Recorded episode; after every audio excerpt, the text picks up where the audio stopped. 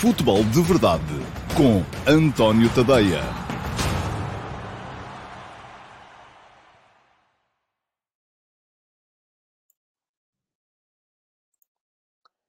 Ora então, olá, muito bom dia a todos. Sejam muito bem-vindos à edição de hoje, que é segunda-feira, dia 31 de janeiro de 2022, do Futebol de Verdade. Hoje uma edição virada um, para o futebol do fim de semana. O Sporting ganhou a taça da Liga, batendo o Benfica na final por 2 a 1. Portanto, são quatro troféus em cinco para o Sporting de Ruben Amorim. Uh, continua um, com uma pedalada difícil de, de alcançar. O Flóculo Porto venceu o Marítimo um, por 2-1 também uh, no jogo de campeonato uh, de ontem e dessa forma alargou a vantagem sobre Sporting e Benfica para 9 e 12 pontos na frente da classificação, embora Sporting e Benfica ainda não tenham jogado, ainda vão jogar os seus desafios correspondentes a esta jornada na quarta-feira. Uh, e depois, claro, há mercado, não é? Portanto, hoje é o último dia do mercado, vamos ver o que é que se faz ainda, um, o que é que é possível, sendo que o mercado já provocou um abalo telúrico uh, no Flóculo do Porto ontem, um, a saída confirmada do Luís Dias, do Foco do Porto para o Liverpool e o Sérgio Conceição um, a deitar fumo uh, por causa disso, uh, perde aquele que estava a ser, no meu ponto de vista e no ponto de vista de muita gente, o melhor jogador do campeonato até este, até este momento e, sobretudo, perde-o uh, em condições que o próprio, aparentemente, das quais o próprio, aparentemente, não está convencido. Pelo menos foi isso que se depreendeu daquilo que ele disse ontem e já sabem como é, o... eu escrevi sobre o tema hoje de manhã, uh, escrevi no uh, último passe sobre as declarações de Sérgio Conceição ontem, no final do Flóculo Porto Marítimo, em que uh, o Sérgio Conceição disse mais ou menos isto, um, os clubes precisam de ter planeamento, quando não há planeamento ou ele é mal feito, então aí temos que rever os objetivos. Portanto, é uma frase, um, eu disse, um abalo telúrico naquilo que é o que é uh, o equilíbrio entre a equipa e a administração da SAD. Vamos a ver Uh, o que é que a administração da SAD diz, não diz nada, assobia, fala do tempo, finge que não se passou nada, uh, para tentar manter aquilo que parece ser, no meu ponto de vista, pelo menos, uma paz um bocadinho podre. Mas pronto, eu já escrevi sobre o tema hoje de manhã, uh, está em tadeia.substack.com. Se ainda não são subscritores, subscrevam, tenham o plano gratuito, para poderem receber o último passe todos os dias, de segunda a sexta-feira, às 8 da manhã, minha crónica de opinião diária, para poderem ter acesso também ao Futebol de Verdade em versão podcast, só áudio, sem vídeo, e se quiserem ser subscritores premium, por pouco mais de 4 euros por mês, uh, depende do câmbio do dólar, porque os pagamentos são feitos em dólares por causa, porque o Substack é uma, é uma empresa norte-americana, uh, têm acesso a mais 10 conteúdos uh, por semana. Uh, portanto, eu acho que vale a pena. Mas eu sou suspeito e eu não pago. Eu leio de bola porque sou eu que escrevo. Ora, muito bem. Vou olhar para os vossos um, comentários. Uh, de hoje, o Rui Vasconcelos hoje recebeu a camisola amarela, mas uh, resolveu vir brincar um bocadinho. Portanto, acho que está no seu direito. Eu vou ler os seus comentários a seguir. diz o Rui Vasconcelos, um, dito isto, Dito isto, que era a tal brincadeira que tem a ver com arbitragem, e eu acho que, enfim, não, não... Acho que as arbitragens do fim de semana foram de tal maneira hum, pacíficas. Acho que se apitou demais, sobretudo no jogo do Porto com, com o Marítimo, e eu, acho que o Porto teve, teve alguma razão de queixa. Vimos ali jogadores a sacarem faltas, continuamos a ver jogadores a sacarem faltas, jogo atrás de jogo, atrás de jogo, atrás de jogo, atrás de jogo e isso a mim, francamente, desilude-me. Mas eh, eu até percebo que para os árbitros seja difícil, porque estão no campo e aquilo é chato, não conseguem perceber bem se é mesmo falta, se não é, protegem-se, marcam uh, uh, as faltas e agora os jogadores é que têm que começar a ser um bocadinho mais honestos com os colegas de profissão, porque aquilo que eu vi ontem, sobretudo naquela ponta final do jogo, e sobretudo, vou dizer, os jogadores do Marítimo a sacarem faltas atrás de faltas, em lances em que essas faltas não existiam. O Sérgio Conceição queixou-se disso no final e acho que teve razão. Mas não foi por isso que os resultados mudaram, nem ali, nem no jogo da final da Taça da Liga. Portanto, vamos seguir em frente. Diz o Rui Vasconcelos que o ar à volta do Rui Costa está cada vez menos respirável e o Benfica aparenta andar à deriva. Aliás, há mais comentários uh, relativamente a isso uh, e o Marco Lopes uh, escreveu aqui um artigo de opinião. Eu vou, um destes, vou abrir, vou, a sério, estou a falar a sério. Eu, no meu site antigo, uh, no antoniotadeia.com, tinha uma área de curadoria em que um, vos desafiava a enviarem artigos que eu depois editava e tal e publicava, citando os, os autores. Eram mais artigos de reportagem para tentar descobrir novos valores na área do jornalismo, não tanto de opinião, mas uh, o Marco Lopes hoje escreveu-me aqui um artigo de opinião nos comentários uh, feitos no YouTube a este futebol de verdade. Diz o Marco, desculpe pelo grande comentário, é verdade, é muito grande, está desculpado, Gostava de saber a sua opinião. Não acha que no Benfica, neste momento, é urgente ter um líder à frente da equipa, tipo Sérgio Conceição? Portanto, um líder que dispara na direção da SAD. Acho que é isso que o, que o Marco está a querer dizer. E ele continua.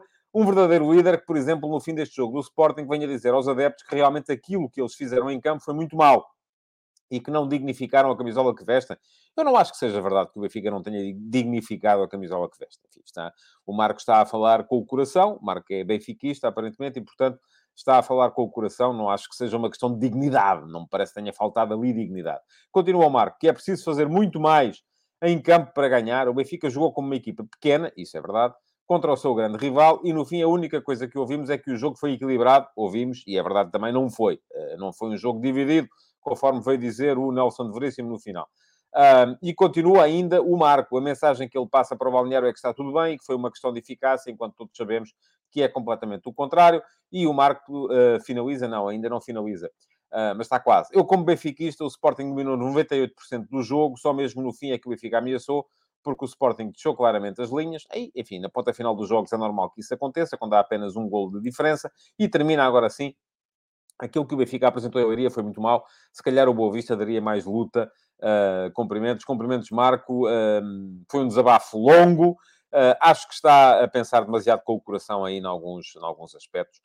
Não me parece que tenha sido tão mal assim. O Benfica estava a jogar contra uma equipa que, tal como disse há bocadinho, ganhou quatro das últimas cinco competições em Portugal. tinha ganho três das últimas quatro antes desta final da, da Taça da Liga. Portanto, não era um adversário qualquer. Uh, Colocou-se em campo, de facto, mas eu já vou falar sobre o jogo mais daqui a bocado. Estou ainda aqui no período antes da ordem do dia para ler os vossos comentários. O Filipe Monteiro veio com a sua habitual pergunta um, para tese. Uh, e hoje diz-me, sem Luís Dias, quem é o craque da Liga até agora? E diz ele, para mim é Otávio.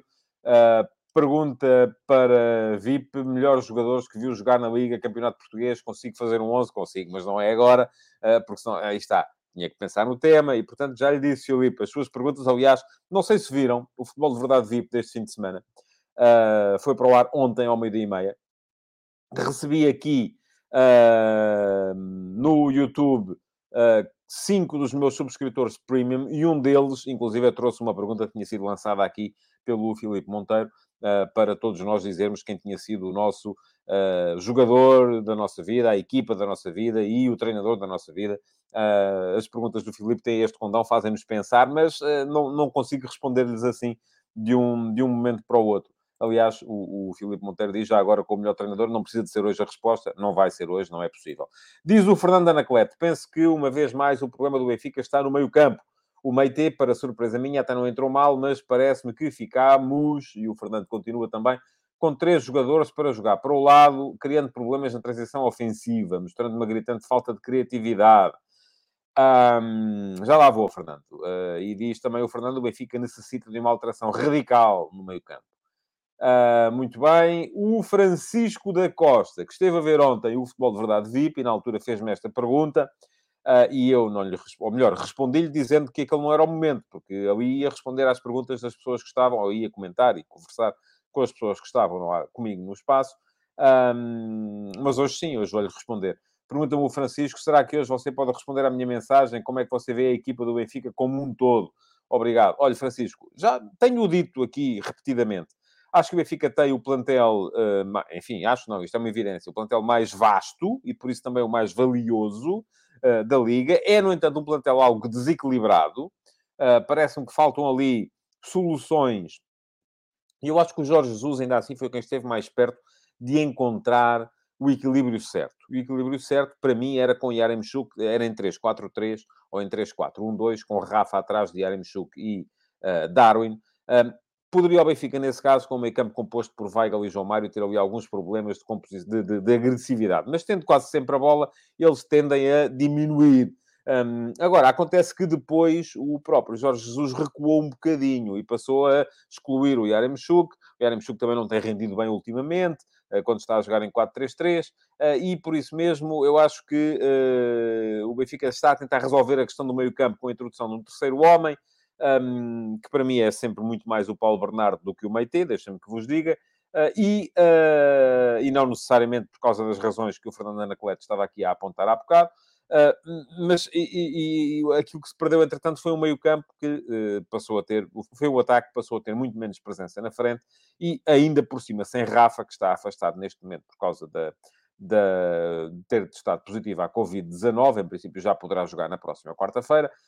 Um, a equipa perdeu capacidade para desequilibrar na frente, mas é e será sempre neste esquema uma equipa de transição Uh, e isso não é uh, compaginável com aquilo que é a construção do plantel. Portanto, eu acho que é um plantel vasto, um plantel rico, desequilibrado e que não está a ser explorado uh, devidamente. Ora, muito bem. Mais mensagens vossas ou mais perguntas vossas, e entraram muitas hoje antes da ordem do dia. Pergunta-me o mas eu vou estipular sempre 15 minutos para este, para este primeiro período do programa, porque senão depois não falo e não digo as coisas que quero vir cá dizer. Diz o Pedro Santos. O que faltou ao Sporting para estar em vantagem ao intervalo, tendo em conta a posse e mais de quatro vezes o número de ações na área adversária. E eu creio que o Pedro Santos continua, deixem-me cá ver se sim, se não. sim, e meu caro, o que acha de Lázaro? Na Goal Point tem até dos melhores ratings da equipa do Benfica, mais forte na recuperação do que no passe, curioso e ainda assim é visto como um dos culpados. Eu acho que o Lázaro é culpado do segundo gol do Sporting, só. Eh, não, não, não creio que tenha sido. E pergunta-me ainda ao Pedro Santos se Mateus Nunes me faz lembrar Kanté. Não, de todo. Acho que são jogadores radicalmente diferentes, Pedro. Eh, não, não, acho que essa foi completamente ao lado. Mas já vou falar sobre o jogo, portanto, uh, não vou responder muito detalhadamente agora uh, perguntas sobre o jogo, porque vou falar sobre o jogo a seguir. O M97 Uh, ah, um, Diz-me, lendo sobre a contratação de Fábio Carvalho pelo Liverpool e por este ser português, mas jogar por Inglaterra, apercebi-me que Portugal não tem este tipo de jogador, aquele médio criativo que jogue a 8 ou a 10 e que tenha capacidade de drible em espaços curtos, jogador com estilo de jogo similar a Filipe Coutinho. Acha que essa é uma carência da nossa seleção, que os nossos médios são todos muito similares? Eu acho que não. Eu acho que temos esse jogador, temos o Otávio, temos o, o, o, próprio Mateus Nunes, pode evoluir para aí, temos o Bernardo Silva, temos. Eh, agora, a questão é que a equipa não joga com esse tipo de jogador. Uh, e isso já pode ser outra, outra coisa diferente. Uh, eu queria pedir-vos uma coisa. Tentem restringir as vossas perguntas a 3, 4, 5 linhas, porque senão eu estou aqui e leio, leio, leio, são teses de doutoramento quase que vêm daí e depois não há programa. a coisa fica, fica muito uh, exaustiva. eu percebo que é o vosso palco, e este é o vosso palco, e é e vai continuar a ser, mas também tem que dar um bocadinho de espaço a outros, não serem. Porque senão, se são comentários muito compridos, começa a faltar o tempo para outros poderem comentar também. Diz o Miguel M674. Terá o Porto capacidade de trazer um extremo e um lateral direito à altura das pretensões do clube a tão pouco tempo do final do mercado? Um abraço. Um abraço, Miguel. Uh, já vou falar de mercado no fim. Um, se está à espera de ter um jogador que, que faça aquilo que fazia Luís Dias, esqueça, não vai acontecer. Agora, é preciso vir alguém, com certeza. Uh, acredito que sim. Mas já vou falar de mercado no final. Cirilo Aloísio, bons dias. Gostei muito de ver o episódio de ontem, ainda bem que gostou, Cirilo. É bom ouvir outras pessoas a expor os seus temas e as suas opiniões, que venham mais edições do Futebol de Verdade VIP, onde vir, e o próximo há de ser no último fim de semana de fevereiro. Cá estarei, então, mais uma vez. Uh, e, entretanto, se, enfim, em fevereiro vamos ver. Se houver muito mais do que os quatro inscritos, estudaremos a hipótese de, em março, vir a fazer, inclusive, duas edições do Futebol de Verdade uh, VIP. Vasco Batista, mais uma vez o Sporting mostrou superioridade e, sobretudo, saber fazer boas contratações e empréstimos, a combinação Porro, que tanta falta nos fazia, e Sarabia, é de uma convidada soberba. O Porto, como Conceição também exprimiu, está à deriva no mercado e com necessidades de capital, como revelou o recorde de hoje. Sinceramente, não esperava que facilitassem a venda de Luís Dias, como veio a revelar. Está a ver, Vasco? Gosto muito de si. Você é daqueles que está cá sempre. Mas são três comentários seguidos. Epá. Uh, depois as outras pessoas não conseguem participar também. Diz o Simão Rochinol, porra em condições uh, tem um andamento muito superior a Gaio, é verdade, já vou falar sobre isso também. Foi peça muito importante na reviravolta do Sporting e deu uma dinâmica muito forte ao lado direito. E vou terminar este período de comentários antes da ordem do dia com o Cláudio Mafra. Diz-me o Cláudio, no jogo fraco para um derby numa final, ficaram expostas as fraquezas do Benfica. É gritante a falta de agressividade, de união, de compromisso, de complementaridade e de crença. Equipa, também o Cláudio vem com três comentários consecutivos. Equipa pouco ativa, os jogadores nunca chegam primeiro, parecem cansados desde cedo, o treinador não mexe bem na equipa e parece algo perdido naquilo que pretende. E conclui o Cláudio, e tudo isto começa quando não se dá condições ao treinador que vinha fazendo um excelente trabalho, lançando e valorizando jovens. Treinador ideal para a estrutura, volta lá, estás perdoado.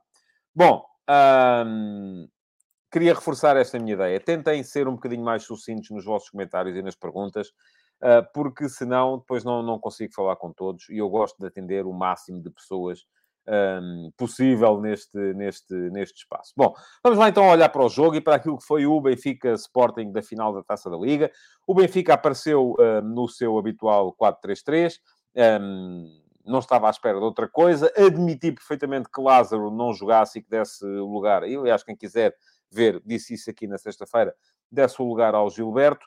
Um, e uh, não estava à espera, confesso, apesar de já ter saído nos jornais, que Meite pudesse aparecer em vez de Paulo Bernardo, até porque uh, quem quiser uh, dar um salto ao meu Substack, está lá explicado num texto que saiu no sábado, da antevisão do jogo, que se chama o Derby a meio campo, as, as características de Paulo Bernardo em termos defensivos são muito semelhantes com as de Meite e, portanto, não me parece que tenha havido grande ganho por parte do Benfica com a troca, antes pelo contrário, houve até perda, acho eu, de algum elan à volta da, da equipa, porque já se sabe, ter gente da formação é sempre alguma coisa que contribui, até para os adeptos uh, estarem mais... Uh, uh, estarem mais de acordo com, com, com a equipa. Quanto ao Sporting, um, acabou por vingar aquela teoria segundo a qual Mateus Reis derivava para lateral esquerdo, um, com a introdução de Fedal e a, a saída do 11 de, de, do, do, do, Nuno Santos, que foi para o, foi para o banco.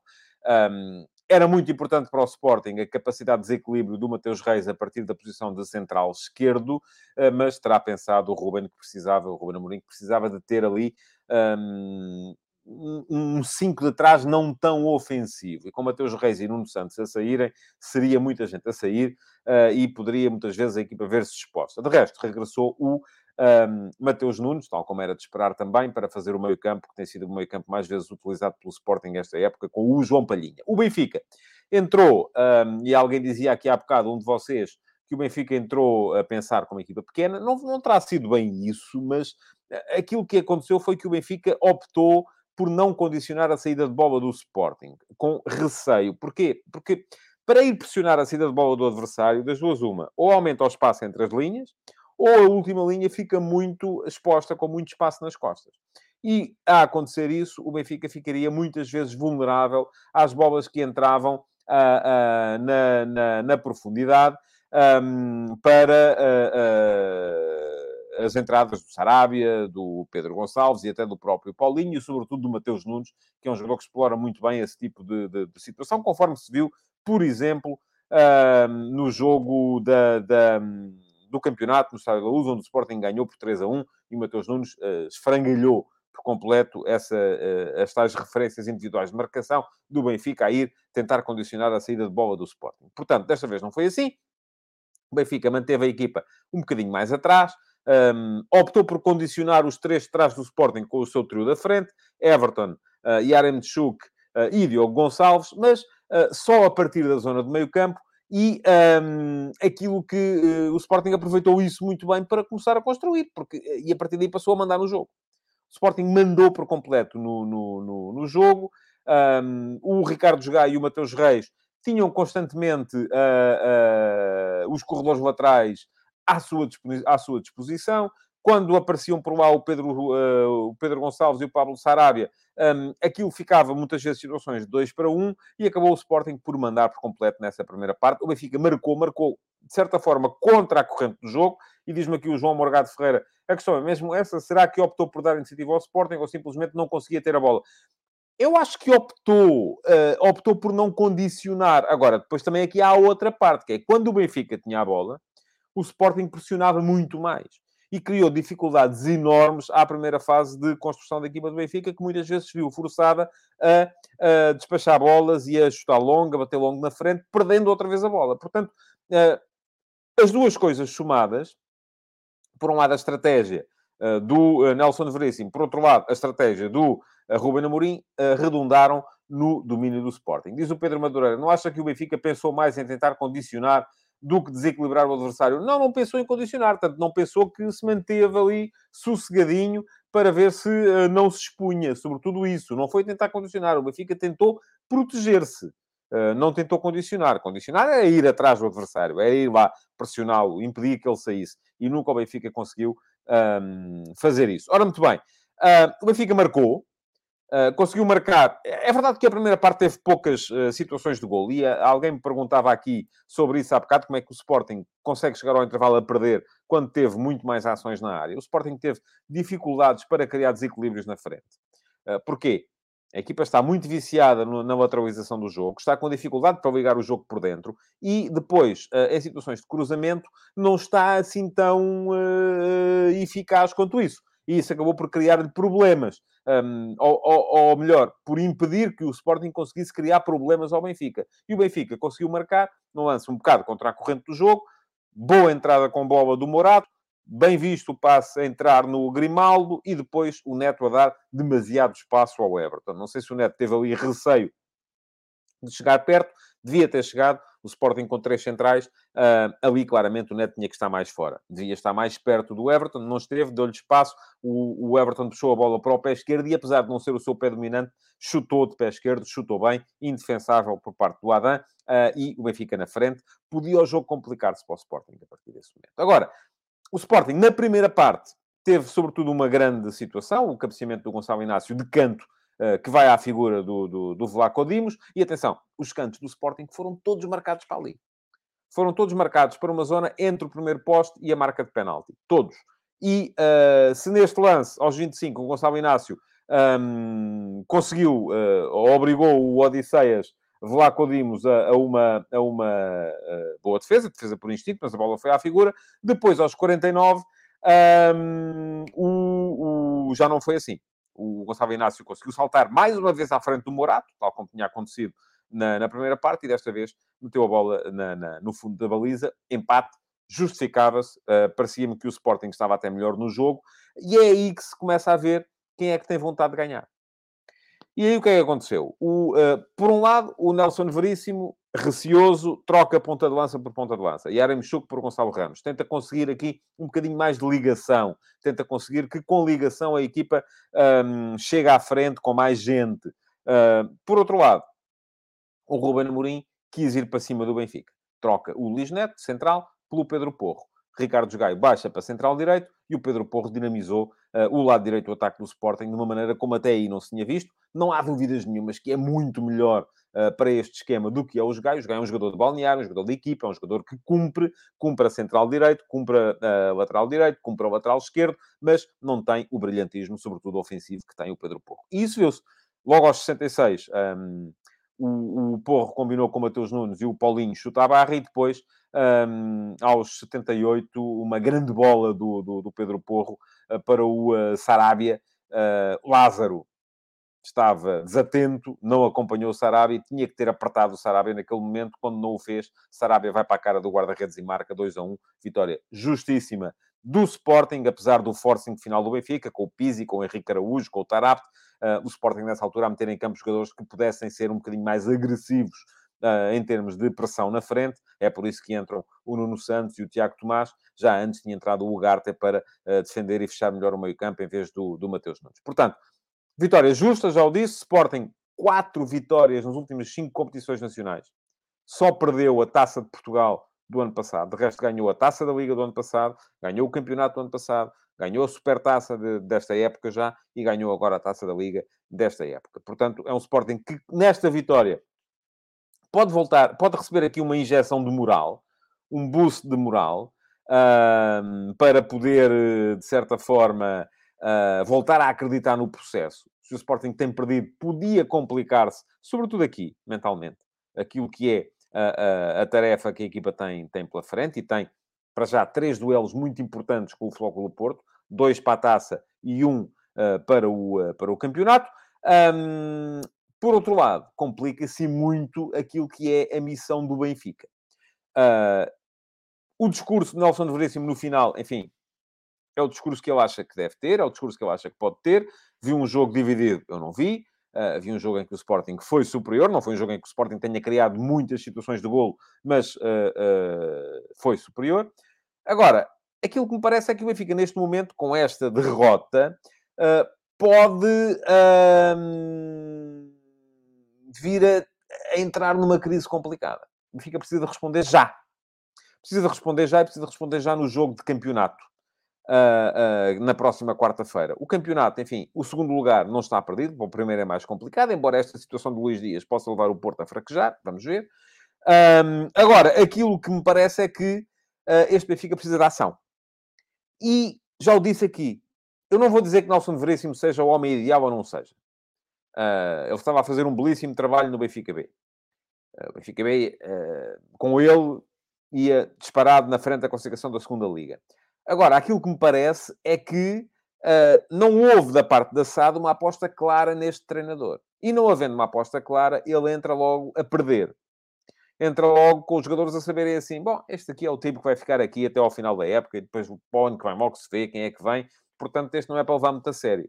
E aquilo que se tem visto é que o Benfica, de facto, não está a encarrilar. Uh, não sei se seria diferente se, de repente, a direção do Benfica, ou a administração do Benfica, tivesse dado a Nelson Veríssimo um contrato de ano e meio em vez de dar só seis meses, ou se tivesse contratado já um treinador para ano e meio em vez de ser um treinador para seis meses, se fosse outro. Se eles achassem que não era Nelson Veríssimo, que era outro, iam tratar disso agora. Agora, esta solução remendada não está a servir o Benfica neste momento. É preciso que se diga isso. E uh, é preciso também que se perceba que, uh, da parte da SAD, uh, das duas uma, ou o Benfica começa a encarrilar ou o Benfica começa a ganhar uh, uh, pontos às equipas que estão à sua frente uh, no campeonato e consegue eventualmente superar o Ajax na Liga dos Campeões. E a mim isso parece-me, olhando para o que a equipa está a jogar agora, parece-me improvável. Um, ou então vão ser quatro meses penosos para, para quem, para, quem, para quem segue o Benfica e para os adeptos do, do Benfica. Bom, um, muitas perguntas relativamente a este jogo, já não tenho muito tempo, eu se calhar vou ter que resumir aquela, aquela, aquele período inicial para 10 minutos, uh, porque senão depois não há tempo para responder a quem vai perguntando durante, durante o programa. E por isso é que eu vos peço, sejam um bocadinho mais sucintos nos vossos comentários. Eu quero responder a todos, mas têm que ser mais sucintos, porque comentários de, um, de página inteira não dá. Uh, bom, um, ontem jogou o Porto com o Marítimo. Uh, o Marítimo apresentou-se bem no Dragão. 4-4-2, uh, a fechar muito bem por dentro, com o uh, Guitane e o André Vidigal a virem muito para dentro, a, impedir, a roubar o espaço central ao Porto. Uh, o Porto sem o Luís Dias, mas já estaria de qualquer maneira, não é? Porque ele, mesmo que não tivesse ido para o Liverpool, estaria na seleção, sem o Uribe, mas foi um belíssimo jogo do Gruitch, é preciso que se diga, sobretudo no aspecto defensivo. Eu acho que o Uribe dá um apoio ofensivo superior àquele que dá o Gruitch, Uh, mas o Gruitch fez um belíssimo jogo ontem, foi dos melhores do Porto, no meu, no meu ponto de vista. Uh, e a verdade é que o Porto uh, entrou, não entrou bem consegue fazer um golo numa excelente movimentação entre o Fábio Vieira e o Otávio, aquela troca posicional habitual em que o Fábio Vieira uh, vem do meio para fora e o Otávio vem uh, de fora para o meio, uh, e uma finalização magistral do, do Evan Nilsson, 1 a 0, mas a verdade é que o André Vidigal logo a seguir podia muito bem ter, ter empatado. eu acho que o Porto tem o seu melhor momento no início da segunda parte. Chega ao 2 a 0, um, pelo, uh, pelo PP, com alguma sorte, numa movimentação do Bruno Costa na direita, o remate do Otávio e o PP a desviar, um, inadvertidamente, mas pronto, contou, não é? Antes disso, o Evanilson tinha perdido o gol, a seguir o Otávio obriga o Paulo Vitor a uma belíssima defesa num golpe de cabeça, uh, mas depois vem o 2 a 1, o tal gol do Edgar Costa, em que o Bruno Costa também foi um bocadinho apanhado a, a, a dormir, uh, e a partir daí não houve muito mais Porto. Houve dificuldade no Porto. É verdade que o Marítimo também não, não criou situações de golo por aí além. mas uh, um golo pode sempre aparecer num canto, num livro lateral, e se aparecesse ia ser o cabo dos trabalhos, porque era a última coisa de que o Porto precisava neste momento, era uh, de perder pontos em cima do, uh, da situação Luís Dias. No final, Sérgio Conceição teve aquelas declarações de que já falei aqui acerca do, eh, do caso Luís Dias, já falei no início do programa, já escrevi sobre o tema, não vou alongar muito uh, sobre isso neste, neste momento. Um, agora, aquilo que me parece é que uh, é preciso acertarem ali. Eu, eu, eu consigo ver duas motivações naquilo que o Sérgio Conceição disse ontem no final do jogo. E não me venham dizer que foi que ele explodiu porque não explodiu nada. Ele já, aquilo já estava pensado. Ele, eh, a situação Luís Dias deu-se várias horas antes. Houve, entretanto, um jogo de futebol que deu para escapar, para deixar escapar toda aquela adrenalina, e a seguir o Sérgio Conceição vem dizer aquilo que disse. Que, uh, basicamente, embora ele não o tenha dito com estas palavras, que no Porto das Ruas uma não há planeamento ou o planeamento é mal feito. E, assim sendo, tem que rever objetivos. Consigo ver aqui duas uh, motivações. E atenção, nenhuma delas é se perdermos, a culpa não é minha que se lixe. Não acho que a motivação tenha sido essa.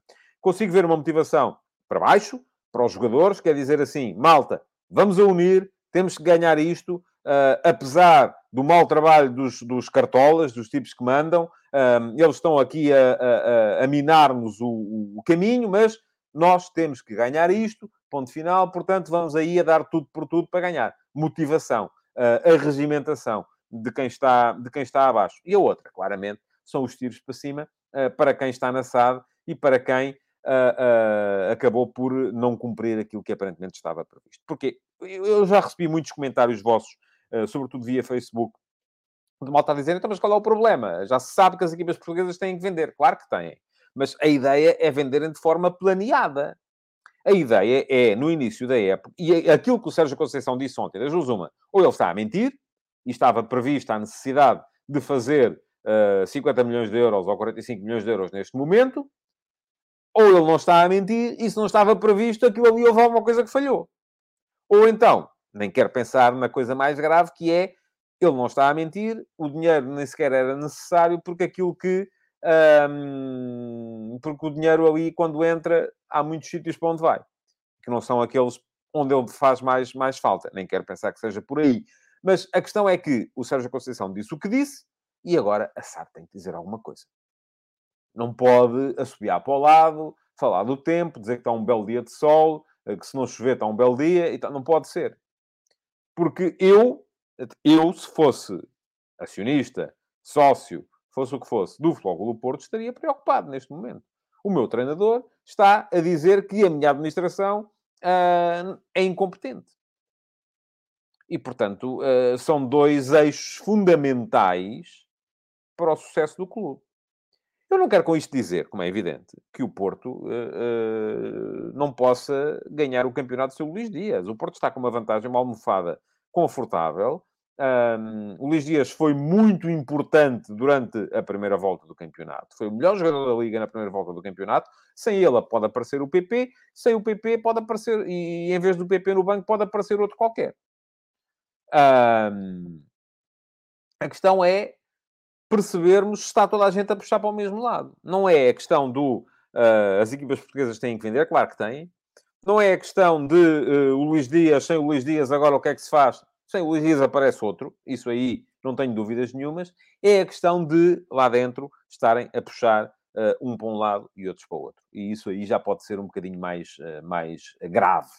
Um, ora, diz o Marco Pacheco Guerreiro que o Conceição tem razões para estar uh, chateado. Diz o Nuno Camacho que falharam as vendas que não existiram no verão. É público que o Porto tinha de fazer 30 milhões no verão e com a falta de entrada nos oitavos da Champions só piorou a situação. Essa é outra interpretação, em que, afinal de contas, a culpa até é do Sérgio Conceição porque não conseguiu ser apurado para, para, para os oitavos de final da Champions. Mas, enfim, está na Liga Europa, não é a mesma coisa, não é? Um, diz o Dúlio Souza, com a saída de Dias, o Porto continua com a mesma... Ah, pergunta-me com a mesma porcentagem de favoritismo para conquistar o campeonato? Eu acho que vai depender muito. Uh, para mim, sim, neste momento. Uh, continua a ter o Porto ali nos 75%. Agora, se a equipa começa a vacilar, esta porcentagem naturalmente baixa, não é? Como é, como é evidente. O, o, o, Duarte 9 diz 100 dias Sporting campeão. Acho que ainda é muito cedo para, uh, para, para estar a pensar nisso. Ora bem, mercado. Uh, Diziam-me aqui há bocadinho, uh, e eu não sei se é verdade, se é mentira, não estou neste momento em condições de o confirmar, uh, que o Ruben Semedo já terá chegado ao Porto. Deixa-me cá ver se consiga aqui de repente chegar a alguma conclusão a esse, a esse, a esse nível. Se assim for, enfim, é um jogador que pode ser útil ao Porto, acho eu. Um, creio que pode perfeitamente vir a ser útil ao Porto, parece que é mesmo verdade, que já está no Porto. Um, se tiver a cabeça no lugar, não é? Uh, se tiver a cabeça no lugar, acho que é um jogador que pode vir a ser muito, muito útil ao Porto. De resto, uh, como é que o Porto pode substituir Dias? Fala-se em Galeno, não é? Eu acho que eu tenho dúvidas.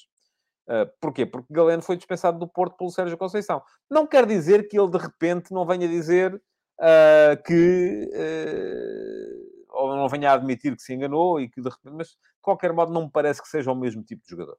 O Galeno é um jogador que não é tão forte nos últimos metros, embora também seja um destro a jogar à esquerda, mas é um jogador que funciona melhor uh, a vir de trás do que o, Dias, que era um jogador que era absolutamente decisivo no 1 para 1 uh, na frente, e nesse aspecto parece-me que não é o, mesmo, o, mesmo, o mesmo jogador. mais coisas. em relação ao Sporting, continua então o impasse por Edwards, vamos a ver, já o disse aqui também várias vezes, se chegar é com certeza útil. Não há novidades, tanto quanto sei, relativamente a Slimani, vai ter que haver até ao final do dia, acho que é tudo uma questão de dinheiro, não é? Um, porque já o tinha dito aqui, não faz sentido o Sporting sequer, no meu ponto de vista, ter uh, no, no teto salarial um jogador como Slimani, que não é um jogador assim tão útil para plano A, para, para Ruben Amorim, pode ser um jogador muito útil em plano B, mas, enfim, plano B é aquilo a que se recorre quando o A não funciona. Portanto, uh, não me parece que seja uh, muito inteligente, porque depois, se a questão é, se tem no plano B, para estar no banco, um jogador no teto salarial, depois o que é que vão dizer os que estão no plano A uh, que são titulares e ganham menos. Porque aí eu até percebo a vossa lógica quando depois dizem assim. Bom, mas uh, eles têm mais é que jogar, porque, pois têm, mas uh, se puderem jogar e estar bem aqui na cabecinha também, é, é, é, é preferível, não é? Eu, se fosse titular de uma equipa e ganhasse metade do que ganha um tipo que está no banco, que é o meu suplente, eu ia continuar a fazer o meu papel, mas ia começar a achar que aquilo, se calhar, não era muito justo. E isso são sempre fatores, são grãos de areia na engrenagem que muitas vezes eh, quem está do lado de fora faz as equipas e diz: pá, e este aqui é suplente, belo banco. Belo banco. Olha o Benfica, tem um banco fantástico. Diz o Mangana no, ehm, no Instagram que o Slimani entrar aos 70 marca o dobro dos gols do Paulinho. Se isto não é um jogador útil, é. Mas eu volto. Sabe o que é que dizia o meu avô? Eu, eu às vezes, uh, o meu avô, já não sei se era o meu avô, se era o meu pai um, que eu, como avô, não tenho muitas memórias de estar no... De estar no, no, no... Quando, quando ia com o meu pai ao campo da Horta da Nora, ver o Cruxense jogar, e, uh, enfim, estamos a falar de Distrital de Santarém, anos, uh, início dos anos 80, e não havia, a gente não conhecia as equipas adversárias, não é? E uh, às vezes o Cruxense estava ali apertado e tal, e entrava um jogador da equipa adversária, e o meu pai dizia-me sempre assim: opa, não te preocupes, se eu fosse bom, tinha jogado de início. E isso é aquilo que eu acho sempre, quer dizer, eu, eu até percebo que uh, no banco podem estar soluções fantásticas, mas à partida, para não se introduzir os tais grãos de areia na engrenagem dentro do plantel, convém que essas soluções fantásticas não sejam tão bem pagas como as soluções iniciais. Acho eu. Agora, se vocês acharem o contrário, estamos à vontade. Um, bom, uh, no Benfica, uh, parece que o Ferro... Parece não, o Ferro já está oficializado no Hajduk Split. É pena, digo eu. Um, acho que é um jogador que podia dar mais. Uh, ainda estou para perceber aquilo que foi o ocaso do Ferro na equipa do, do, do Benfica. Um, e, por fim, há a questão Darwin. Eu acho que o Benfica tem o mesmo problema de mercado que teve até aqui. O Benfica comprou jogadores em alta e, neste momento, não ganha nada desde agosto de 2019 e os jogadores estão em baixa e, portanto, eh, não se consegue vender uh, com lucro. É, é a questão Everton. Falava-se, ah, o Everton tem propostas daqui, dali, da lá. O Darwin, está bem, mas quer dizer, o Benfica, a, a expectativa que o Benfica teve quando foi buscar o Darwin e já o comprou por 26 milhões de euros ao Granada, a expectativa foi de, pelo menos, triplicar esse valor. E não está, como não ganha, entretanto, e, e já, a ser verdade que há uma proposta de 45 milhões, e eu tenho dúvidas, um, a ser verdade, uh, já estão a conseguir valorizar bastante um jogador que, entretanto, ganhou zero títulos. E isso conta muito para quem está no mercado. A não ser que, diz-me o João Santos, que é Almeria. Sim, Almeria não é Granada. Tem toda a razão. Às vezes, isto no direto, a malta, a malta engana-se. Uh, está aqui o comentário do João Santos. Obrigado, João. Uh, bom, um, amanhã cá estarei para fazer o balanço final ao mercado. Uh, e uh, para uh, tentar perceber quem é que ficou mais forte e quem é que ficou menos forte. Para já, o que me resta dizer-vos é que podem deixar o vosso like, partilhar, continuar a comentar e voltar amanhã para mais uma edição do Futebol de Verdade. Muito obrigado por terem vindo e até amanhã. Futebol de Verdade, em direto de segunda a sexta-feira, às 12h30